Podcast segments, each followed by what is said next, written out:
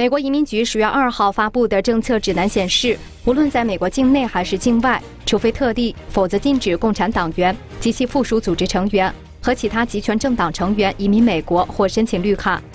在今年九月，已经出现首例因为中共党员身份在入境后被遣返的案例，当事人是美国公民的直系亲属，不仅移民申请被拒，持旅游签证入境美国机场时被当场遣返，十年签证也被取消。当时，郑存柱律师就建议被遣返者赶快退党。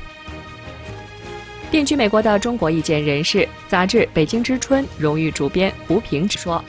美国禁止中共党员及其家属入境，是要把中共和中国人民区分。川普政府多位高层最近的言论也是如此强调，显示他们反的是共产党，不是中国民众。”美国国务卿蓬佩奥在《共产中国与自由世界的未来》的演讲中说道。共产党人几乎总是在撒谎。The biggest lie that they tell is to think that they speak for 1.4 billion people who are surveilled, oppressed, and scared to speak out.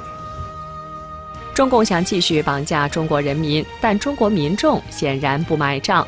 消息一出，中国网民们的第一反应是一片喜大普奔，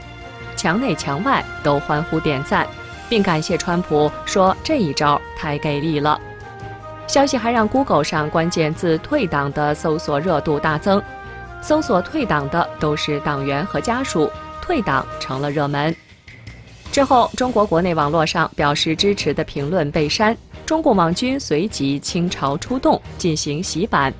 看来民心所向，这是中共当局最害怕的事情。一旦中共被精准地从中国人分离出来后，其毁灭的结局必然到来。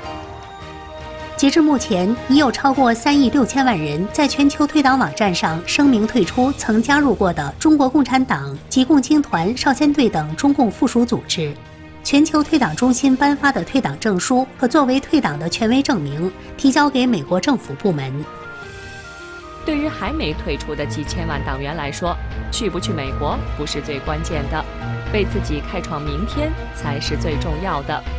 天灭中共在即，时间真的不多了，只有退出中共，才能走向新生。